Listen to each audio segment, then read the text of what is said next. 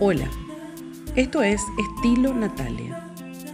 Hoy vamos a hablar de la amplitud mental en los negocios.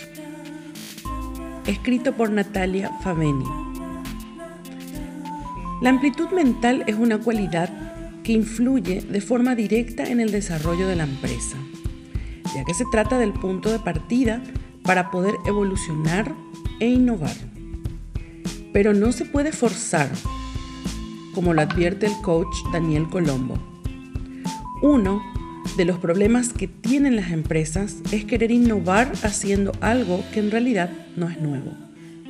Por eso, la amplitud mental es esencial en las nuevas culturas empresariales, porque las firmas que no se transforman están destinadas a desaparecer.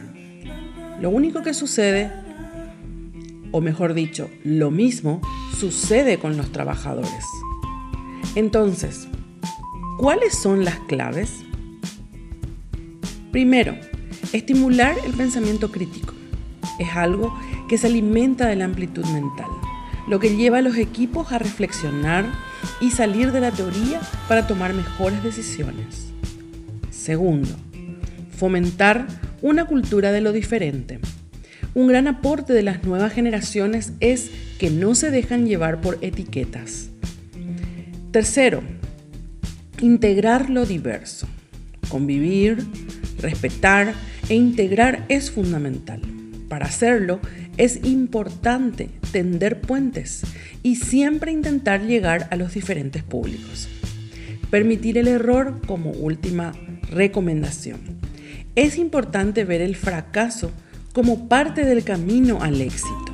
Solo así los equipos trabajarán con más libertad y sin miedo a equivocarse.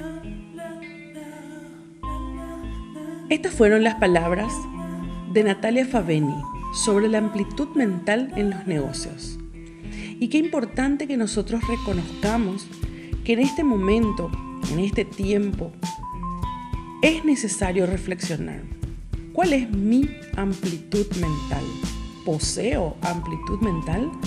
¿O es como que me cierro a conceptos y hábitos y formas de pensar y, me cierro a nuevas ideas, me cierro a una nueva forma de vivir, a hacer diferente lo que venía haciendo.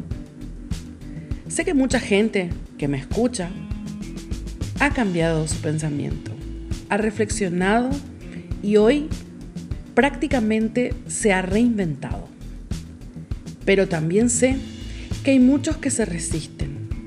Hay muchos que todavía creen que en algún momento esto pasará como por arte de magia y volveremos a la antigua forma de vivir y de trabajar. Desde mi experiencia, ningún día es igual al otro. Nuestras experiencias se vuelven grandes, eh, digamos, aprendizajes en nuestra historia personal y profesional. Pretender que volvamos a una antigua forma de vivir y de trabajar, hay veces es una excusa para no dar el paso adelante. No tengas miedo, animate, animate a tener nuevas ideas, trabajar de una manera diferente, pensar de una manera diferente. ¿Y por qué no? Esta es una época, un momento en el que sería bueno también el autoconocimiento. El autoconocimiento nos va a permitir saber cuáles son nuestras fortalezas, porque tenemos, todos tenemos fortalezas. ¿Cuáles son nuestras debilidades?